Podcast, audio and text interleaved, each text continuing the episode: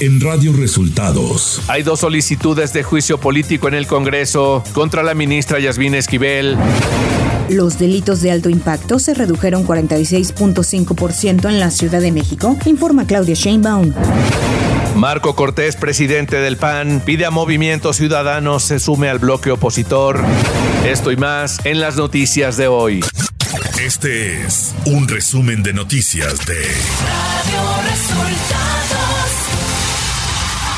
Bienvenidos al resumen de noticias de Radio Resultados. Hoy es 20 de enero y ya estamos listos para informarle Valeria Torices y Luis Ángel Marín. Quédese con nosotros, aquí están las noticias. La mañanera.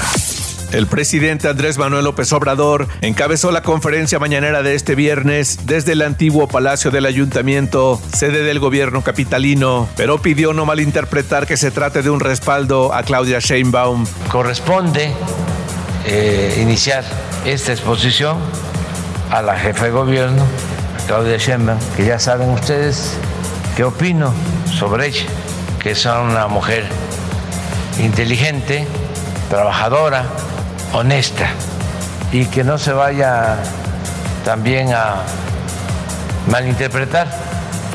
Ella es mi hermana y si están pensando en lo otro, tengo también otros dos hermanos. El presidente López Obrador afirmó que seguir el juicio en Estados Unidos contra Genaro García Luna, exsecretario de Seguridad, será como ver un pago por evento. Pero si tenemos el juicio, si es como pago por evento, ¿yo qué les puedo decir? Siéntense, no va a faltar un sillón, un butaque, no va a faltar este, quien transmita lo que está pasando en el juicio. Y no se van a aburrir, se los aseguro. La jefa de gobierno de la Ciudad de México, Claudia Sheinbaum, señaló en la conferencia mañanera que los delitos de alto impacto en la capital del país se redujeron 46.5% de 2019 a 2022. De los delitos de alto impacto de 2019 al 2022 tenemos una reducción del 46.5% y se pasó de 160.2 delitos diarios a 64.5. La mandataria capitalina agregó que la percepción de seguridad en la Ciudad de México aumentó a 40.5% en el último trimestre del año pasado, según la encuesta del INEGI. De acuerdo al INEGI, eh, la fuente de la encuesta eh, de percepción ENSU y en primer trimestre de 2018 solamente el 7.7% de la población se sentía segura en la ciudad. Y en el cuarto trimestre del 2022 el 40.5% de los habitantes de la ciudad se sienten seguros. Sheinbaum aseguró que tras la llegada de la Guardia Nacional al metro capitalino se han reducido los robos que se cometen en promedio en ese medio de transporte. También vale la pena decirles que el la seguridad en el metro eh, ahora es mayor. Eh, teníamos cerca de cinco robos en el metro diarios, hoy estamos en dos robos en el metro diarios. Y hay mucho apoyo por parte de la Guardia. Radio Resultados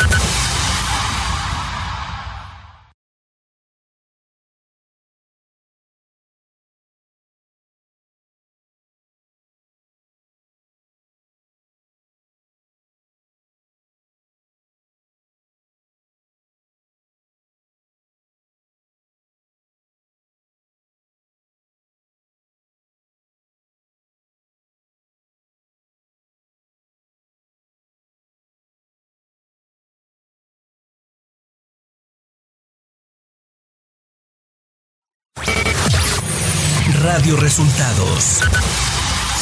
Nacional.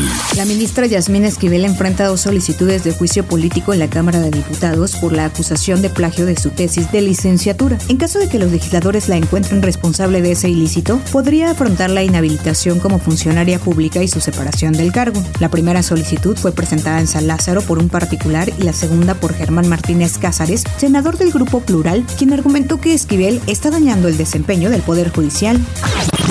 El noveno tribunal colegiado en materia penal en la Ciudad de México concedió un amparo a Emilio Lozoya Austin, exdirector de Pemex, que ordena a un juez de control dejar sin efecto la resolución que confirma la medida cautelar de prisión preventiva justificada impuesta por el caso Odebrecht y realizar una nueva audiencia para resolver si le concede la libertad provisional.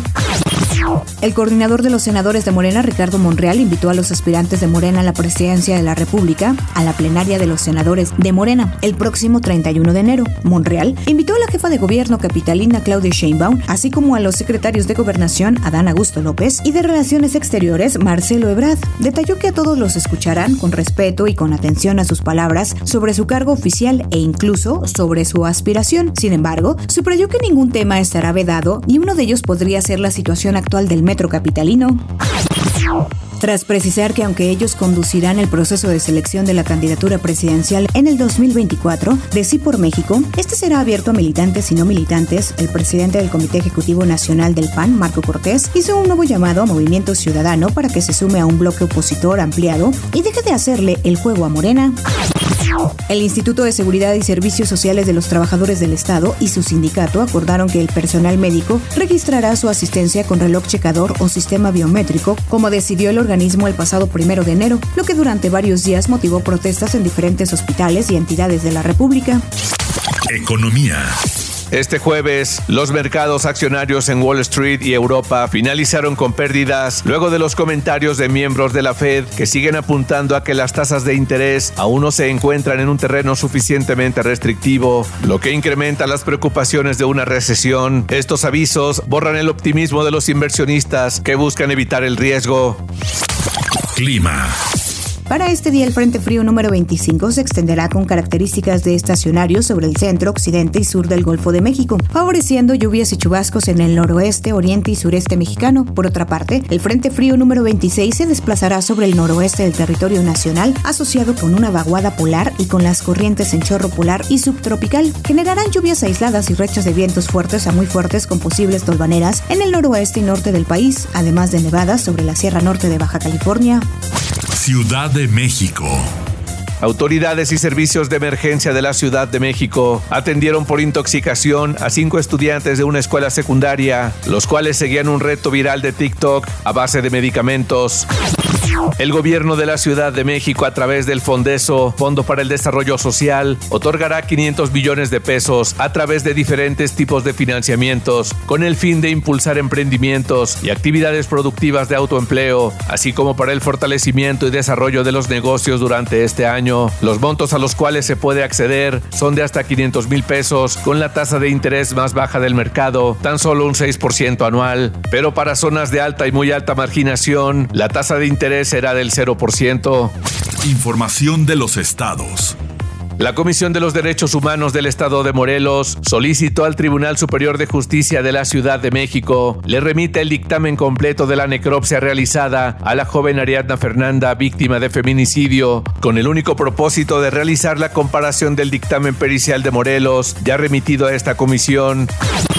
El secretario de la Defensa Nacional, general Luis Crescencio Sandoval, dio a conocer en la conferencia de prensa de este viernes la detención del operador financiero del grupo de los Cabreras Arabia en Durango. Destacó que el operativo desplegado la mañana de este viernes en Durango fue para capturar al operador financiero del grupo afín al cártel de Sinaloa. Los ocho partidos con registro en el Estado de México, así como autoridades federales y estatales, firmaron el acuerdo por la integridad del proceso electoral 2023, por el cual las fuerzas políticas se comprometieron a respetar la ley, así como los resultados de los comicios y actuar con civilidad, mientras que los árbitros electorales prometieron imparcialidad, independencia y firmeza ante cualquier violación a la norma. Radio Resultados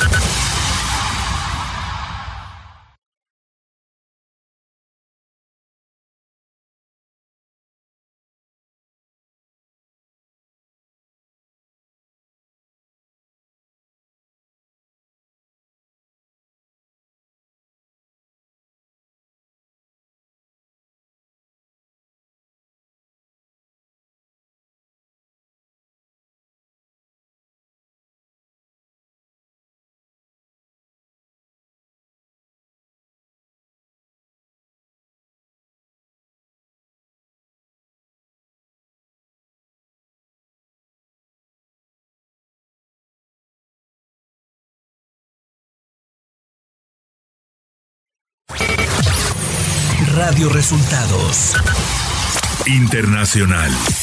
Autoridades peruanas informaron de tres muertes este jueves, dejando un total de 55 fallecimientos sucedidos durante las manifestaciones que piden la renuncia de la presidenta Dina Boluarte. Además de los enfrentamientos en Puno, en Arequipa, segunda ciudad de Perú, se registró otro enfrentamiento entre las fuerzas del orden y al menos un millar de manifestantes.